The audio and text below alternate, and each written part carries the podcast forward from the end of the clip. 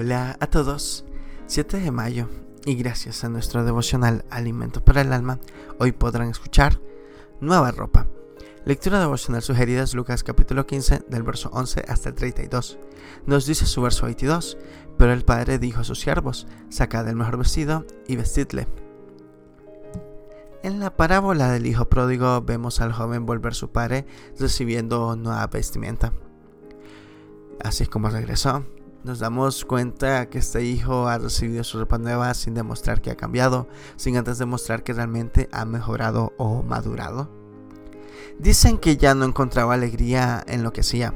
Lamentaba haber elegido ese estilo de vida, aunque era arrogante, ahora se acercó humildemente a su padre. Algo había cambiado dentro de él.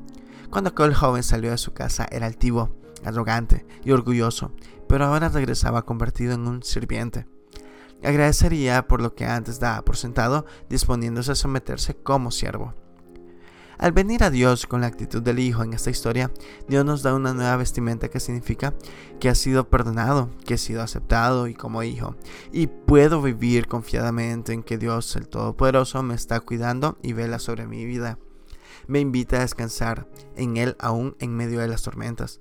Con aceptar la ropa nueva simbolizo que ya no vivo según los estándares del mundo, sino que vivo una vida guiada y dirigida por el Espíritu de Dios que reside en mí. Ya no soy dueño de mis decisiones y de mi voluntad, le he entregado a Dios. Dios, al darnos la nueva vestimenta, nos invita a vivir en una relación íntima con Él. La gracia divina no se puede ganar, no recibimos la ropa nueva como una recompensa por todo lo que hemos hecho. La recibimos cuando confesamos nuestros pecados y pedimos perdón. Devocional escrito por Ruth Plett en Paraguay. Jesús nos invita a recibir la vestimenta nueva. Muchas gracias por escuchar.